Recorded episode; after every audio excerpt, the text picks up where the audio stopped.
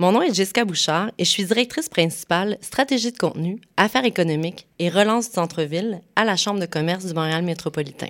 Le balado S'entretenir vise à appuyer les dirigeants d'entreprise, les gestionnaires et les travailleurs dans la adaptation à la nouvelle réalité d'organisation du travail.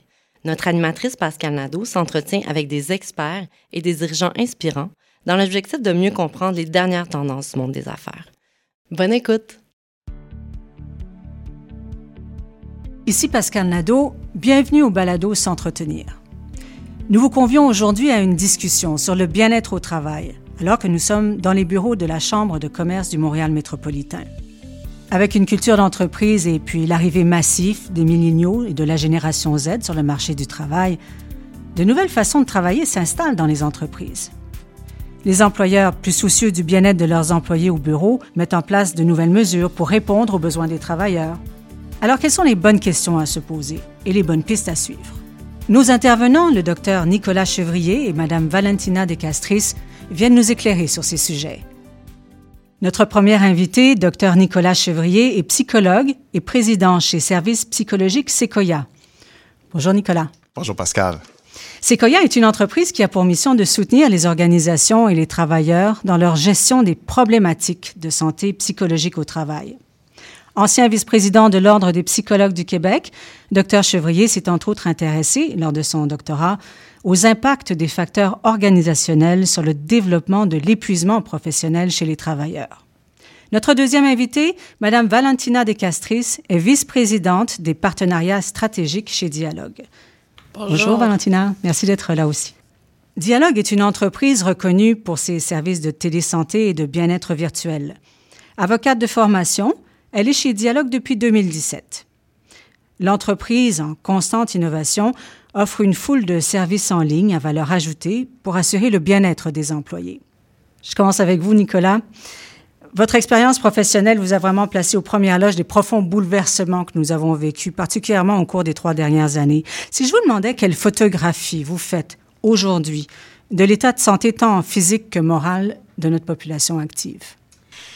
Certainement qu'après trois années, euh, la pandémie, euh, les multiples retours au travail, puis maintenant la situation actuelle où on est encore un petit peu entre deux chaises, la situation est assez difficile. Donc, dans beaucoup d'organisations, les niveaux de stress sont extrêmement élevés, le niveau d'anxiété élevé également.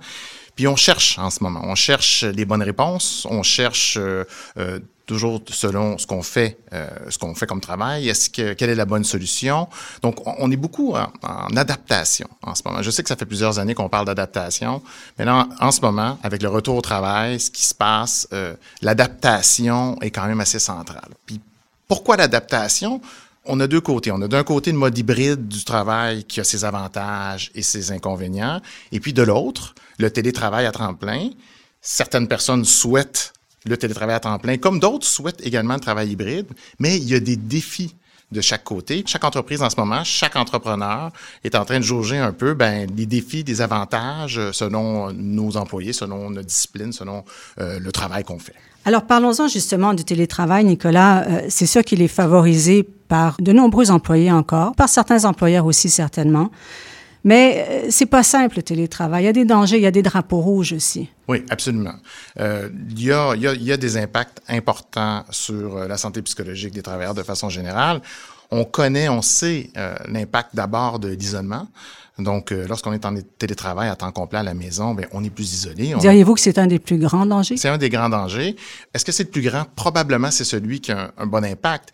Mais dépendamment de la population, dépendamment des gens, on parle par exemple, un autre drapeau rouge, c'est la conciliation travail-famille. Donc, lorsqu'on est une euh, femme au travail professionnel, ben souvent, la gestion de la conciliation travail-famille va devenir l'impact le plus important. Ce ne sera pas l'isolement, ce sera à ce moment-là ce qu'on nous demande, euh, ce qu'on nous demande de faire en plus du travail parce qu'on est à la maison. Donc ça, c'est un phénomène qu'on commence à voir euh, extrêmement important dans les recherches, entre autres. Euh, L'autre élément, bien sûr, important dans le télétravail à la maison, c'est l'effritement de notre réseau.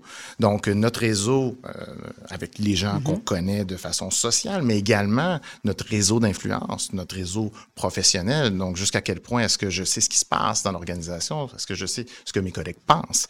Donc, ça Et fait puis partie... savoir aussi où s'arrêter dans la journée de travail. Et, absolument, absolument. Donc ça, c'est un autre élément important. Donc la, la structure que je m'impose au télétravail, puis d'avoir une bonne hygiène euh, face au travail, appliquer des principes de télétravail qui sont sains pour moi, où je réussis à avoir un bon détachement. Donc, quand je quitte le bureau, quand je quitte euh, ma salle où je fais mon télétravail, à ce moment-là, je suis capable d'être bien détaché, puis de tomber dans mon mode, dans mon rôle, qui n'est pas mon rôle professionnel. Il faut savoir fixer les limites et c'est pas forcément l'employé qui va le faire.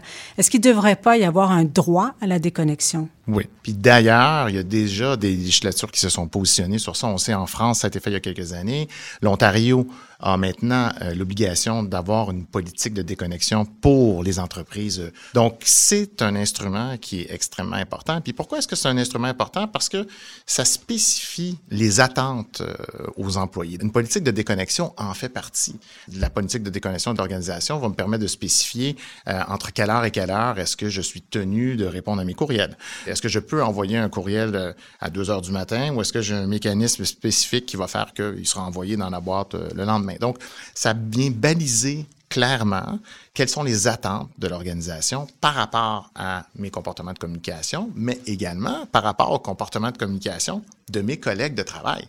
Donc, mon patron ne peut plus prendre comme excuse, mais moi, j'envoie le courriel à 11 heures le soir, de toute façon, c'est à vous d'y répondre ou non, alors qu'on sait très bien que dans une organisation, quand notre patron nous envoie un courriel à 11 On est heures, mieux de répondre vite. on a tendance à vouloir répondre juste de par le lien d'autorité. Oui. Donc, cette politique de déconnexion-là, c'est un outil de contrôle qui est extrêmement important, qui permet vraiment de clarifier Ça la fixe les relation. balises. Ça fixe les balises, ça permet de clarifier la relation qu'on a avec les appareils, avec le courriel, euh, avec les différents chats qui sont présents. Puis aujourd'hui, particulièrement en télétravail, ça devient encore plus important parce que c'est le principal outil de communication. Donc, il faut que ce soit clair à quel moment est-ce que je ne prends plus mes courriels et à quel moment est-ce que je déconnecte. À ce niveau-là, qu'est-ce que vous avez priorisé chez vous à Dialogue, Valentina? Nous, chez Dialogue, on s'assure que vraiment chaque individu, chaque employé a des objectifs définis, a des objectifs clairs qui sont précis. Et puis, ces objectifs-là euh, se rattachent euh, à un niveau plus élevé aux objectifs de la compagnie. Et si on va encore plus loin, c'est rattaché à notre mission, qui est vraiment d'aider les gens à améliorer leur bien-être. Donc, quand on, on voit le tout sous une forme globale, on comprend que chaque individu, chaque employé sait exactement ce à quoi il est attendu. Donc, il n'y a pas de questionnement si je performe bien, si j'atteins mes Il objectifs. n'y a pas de zone grise. Exactement. Et c'est ce qui a fait vraiment euh, un énorme changement à travers nos équipes parce que euh, ils sont capables de savoir même si on est connecté à tout moment, mais j'ai le droit à me déconnecter parce que j'ai vraiment accompli ce dont on s'attendait. Oui, c'est drôle parce que on a beaucoup parlé de la productivité. Est-ce que les employés sont aussi productifs en télétravail euh, qu'ils pourraient l'être quand ils sont au bureau? Euh, L'engagement aussi d'un employé peut-il être différent en télétravail? L'engagement est certainement différent en télétravail. D'ailleurs, ça fait partie des questions importantes quand on parle de travail hybride, donc euh, de cette nouvelle formule-là qui est euh, deux jours, trois jours, semaine. Ces nouvelles formules-là qu'on est en train de tester en ce moment, c'est justement pour faire face à cette problématique-là d'engagement au travail. Parce que lorsqu'on est en télétravail à temps plein, bien sûr, euh, ben, quand on se fait offrir un, un montant d'argent par la compétition pour changer de travail, si on regarde objectivement, à peu près la seule chose qui change, suis toujours dans mon environnement à la maison, c'est le logo qu'il y a sur mon ordinateur. Hein. Donc, euh, mon engagement par rapport à l'organisation est important pour me maintenir dans ce travail-là. Donc, euh, être, être engagé euh, lorsqu'on est seul euh, à la retrouver maison. le sentiment d'appartenance ou en tout cas le conserver. Absolument, absolument. Sentiment d'appartenance, c'est également un, un élément important. C'est votre avis aussi, Valentina? Absolument. Je pense qu'aller plus loin, un sentiment de communauté. Donc, de faire en sorte qu'on on reconnaît, on fait tous partie d'un même objectif, d'une même mission, d'un même but commun, c'est très, très important. Puis, ce qu'on a vu, il y a différentes façons de le faire. Euh, c'est sûr que en présence, c'est toujours, ça peut être plus simple d'avoir cette connexion humaine et quand on ramène les gens, euh, voir d'autres euh, qui vont lever la main sur des certaines problématiques, ça peut aider. Mais il y a aussi certaines façons de créer ce sentiment d'engagement, même dans un contexte de télétravail. encore une fois, on a plusieurs solutions qu'on a mis en place, mais un autre, c'est de faire des défis. Donc, on a des défis organisationnels, principalement axés sur le bien-être, ou, par exemple, on vient de terminer un défi du mois d'octobre qui se concentrait sur la marche ou la course. Et donc, les gens ou les employés chez Dialogue pouvaient être en compétition avec des membres d'autres équipes. Et donc, ce qu'on a vu, ça forçait des conversations autres que sur le travail. Et donc, pour revenir à ce but commun, on a vu que les gens se sentaient vraiment faire partie d'une communauté à travers ce défi-là. Mais recréer des liens, c'est quand même important. Recréer des liens euh, au travail. revenir au bureau ne serait-ce que deux, trois jours par semaine, ce qu'on appelle le modèle hybride, ça semble être très privilégié dans un contexte comme celui-là, comment est-ce qu'on peut redéfinir une culture d'entreprise autour de ce mode de travail hybride, Valentina? On vit dans une nouvelle réalité. Il y a plusieurs qui ont pris l'habitude d'être en mode télétravail. Et donc, euh, il faut trouver différentes façons en tant que gestionnaire, en tant qu'entreprise, de ramener les gens vers le bureau, d'être hybride, d'être compréhensible que oui, on peut très bien être productif en mode télétravail, mais le gestionnaire a un certain travail de créer des opportunités peut-être plus sociales donc, on va pas retourner au bureau pour être tous assis dans un coin sur une rencontre Teams, mais plutôt on va se réunir, prendre un lunch, avoir un 5 à 7, aller rencontrer des clients. Ça fait deux ans qu'on n'a pas rencontré des clients. Euh, les clients en ont besoin, ils ont besoin de nous voir, on a besoin de les voir et c'est bien de faire tout ça entre, entre collègues. C'est vrai, ce contact humain est extrêmement important. Il nous a beaucoup manqué. Absolument, absolument. Extrêmement important. Puis particulièrement, toute la question du réseau informel. Ça, c'est un élément qui revient beaucoup dans la nouvelle littérature, dans la recherche. Ce qu'on voit, c'est que lorsqu'on est au, télétravail, bien sûr, euh, télétravail à temps plein, euh, tout cet effritement-là de notre réseau informel devient extrêmement important. Puis de retourner au travail, au-delà des rencontres formelles qu'on a avec les gens, ben, rencontrer euh, les gens euh, en bas à la cafétéria, reformer le réseau sur des éléments qui sont un peu plus personnels. Donc, ce qu'on remarque beaucoup dans la littérature, dans la recherche, c'est que les rencontres sur Teams, les rencontres sur Zoom à partir de la maison, on va parler d'éléments professionnels. Donc, euh, on parle de, on parle d'échéanciers, on parle de ce qu'on fait professionnellement, alors que dans le mode hybride, en face à face, souvent, ben, on va parler de ce qui s'est passé euh, avec, avec nos enfants, avec nos petits-enfants, euh, avec nos amis, avec quelque chose qui s'est passé avec nous durant le week-end, un sport qu'on a fait. Ce qui fait que ça va créer un sentiment de connexion sociale qui est extrêmement important, puis qui va avoir un impact direct sur mon engagement par rapport à l'organisation. Donc, plus je ressens ce sentiment-là de connexion sociale, euh, moins je vais avoir envie de quitter l'organisation. Donc ça, ça fait partie des bénéfices du travail hybride. Cette impression-là d'évoluer dans un environnement social qui nous apprécie, où on est capable d'avoir des amis, puis quelque chose qui est extrêmement difficile à, maintenir et presque impossible à créer en télétravail exclusivement. Valentina, euh, tout ce que vient de dire euh, Nicolas, vous l'avez, vous avez essayé de le mettre en œuvre chez Dialogue. Est-ce que vous, cette fidélité de vos employés, elle s'est avérée? Absolument, absolument. Euh, autant à, à, travers la pandémie où on a connu une croissance incroyable, donc avec une croissance, euh, un stress incroyable venait sur nos employés. Euh, même à travers tout ça, on a été capable de vraiment retenir nos employés, mais aussi les retenir de façon qu'ils étaient engagés et voulaient rester, euh, pas qu'ils restent avec nous parce qu'ils n'ont pas d'autres options. Euh, C'était vraiment impressionnant, puis c'est encore toujours impressionnant de voir à quel point on peut garder des employés, on peut avoir des employés qui sont engagés, même dans un contexte ou dans une réalité qui est tellement différente de ce que l'on connaissait auparavant. C'est fantastique. On s'arrête un instant si vous voulez bien. On revient après la pause. Les premières fois, on était deux, des fois trois du bureau. Aller courir dans le parc du Mont-Royal, c'est tellement beau. Le mot s'est passé et notre groupe s'est agrandi. Allez, tout le monde!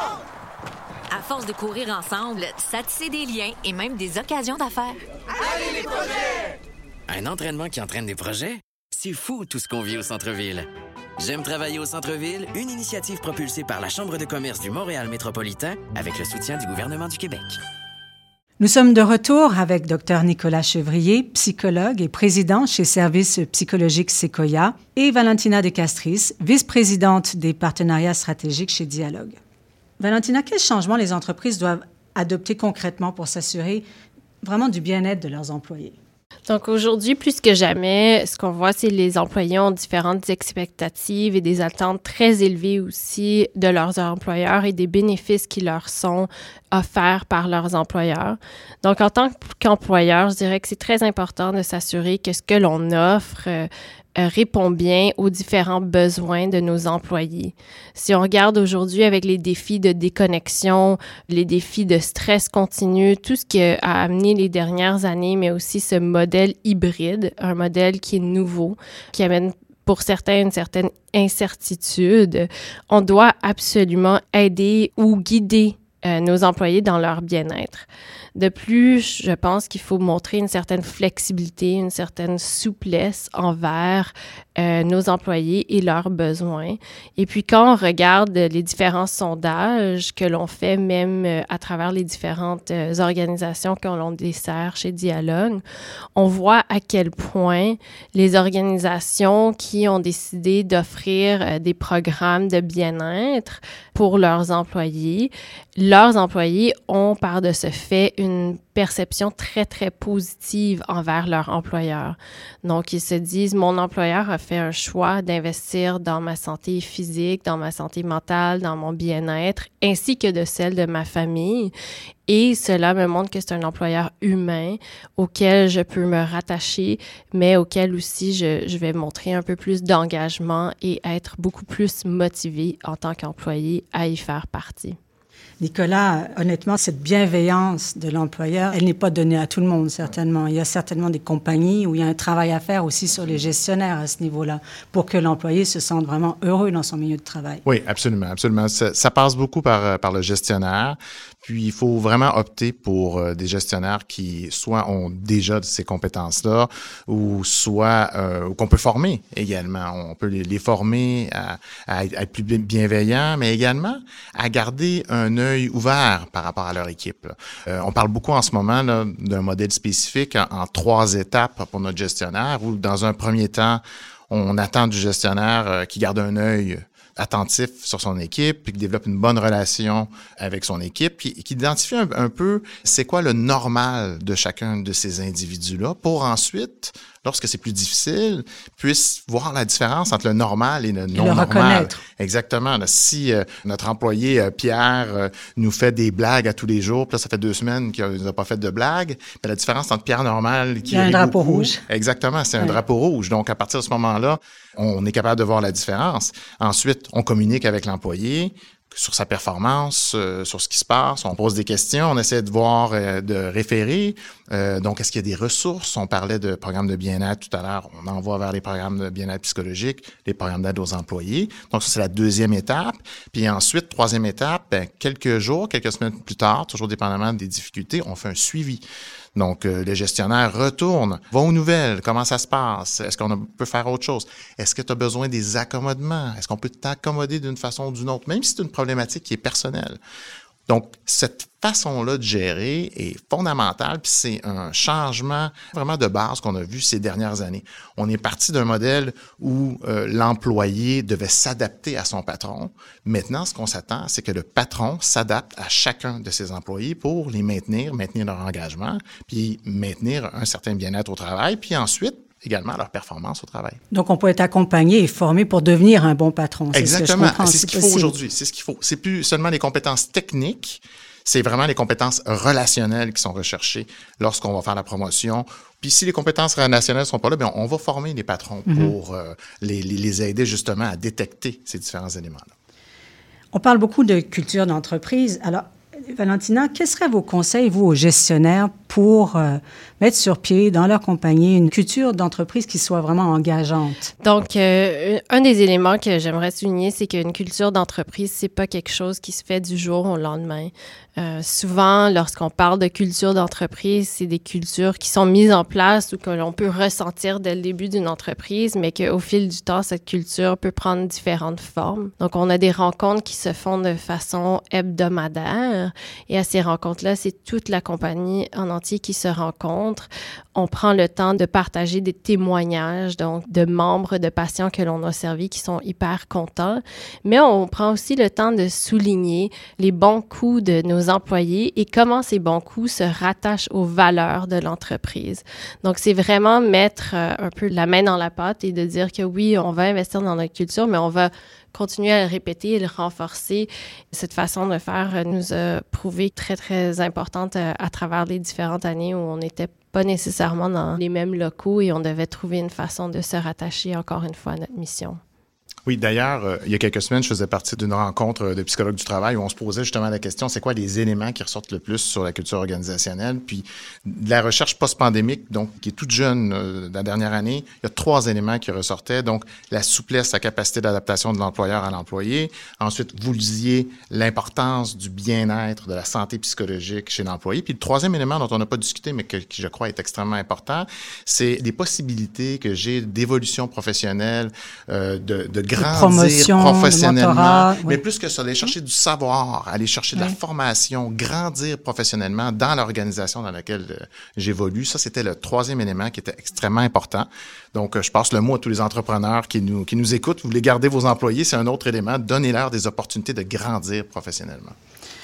C'est très important, effectivement. Et cette culture, euh, en terminant, Valentina, euh, ça ne vous inquiète pas de la maintenir vivante dans un modèle de travail hybride? Non, au contraire, euh, c'est ce qu'on a vu, c'est que parce qu'on a, on a fait le réel investissement, un investissement conscient, on est capable de la préserver dans un modèle différent, dans un, donc dans un modèle hybride de travail. Je vous laisserai le mot de la fin. Nicolas, peut-être un petit conseil aux employés? Conseil le plus important quand on a des difficultés, on communique. On garde toujours en tête que notre patron a probablement lui aussi un patron, donc vit aussi lui-même des difficultés, donc est à même de mieux comprendre euh, ce qui se passe. Donc on est un peu tous dans le même bateau en gestion. Hein. On, a des difficultés, on a des moments où on va être plus stressé, des moments où on a besoin de plus d'adaptation. Donc communiquer avec vos gestionnaires, premier élément important. Puis deuxième élément qui sous-tend tout ça, je le répète le plus souvent possible, euh, un épuisement professionnel, une situation de stress, ça peut arriver à tout le monde. La recherche, elle est claire là-dessus. C'est fini l'époque où on pensait qu'il y avait des vulnérabilités, puis des gens plus forts, puis si, ça, ça. On peut tous développer un épuisement professionnel. Puis ça, je pense que c'est fondamental. Merci à vous deux d'avoir participé à ce balado. C'était vraiment très intéressant et très enrichissant. Merci beaucoup. Merci à vous. Nos invités ont su dégager une tendance claire dans le milieu du travail. C'est qu'il est primordial de prendre à cœur le bien-être des employés. Pour cela, il faut tenir des événements rassembleurs en présentiel, être flexible sur la formule de travail et investir dans les mesures de bien-être des employés. Je remercie le docteur Nicolas Chevrier et Mme Valentina De Castris d'avoir été parmi nous aujourd'hui. C'était Pascal Nadeau pour S'entretenir, un balado de la Chambre de commerce du Montréal métropolitain. Abonnez-vous sur toutes les plateformes d'écoute pour ne manquer aucun de nos prochains sujets. C'est un rendez-vous.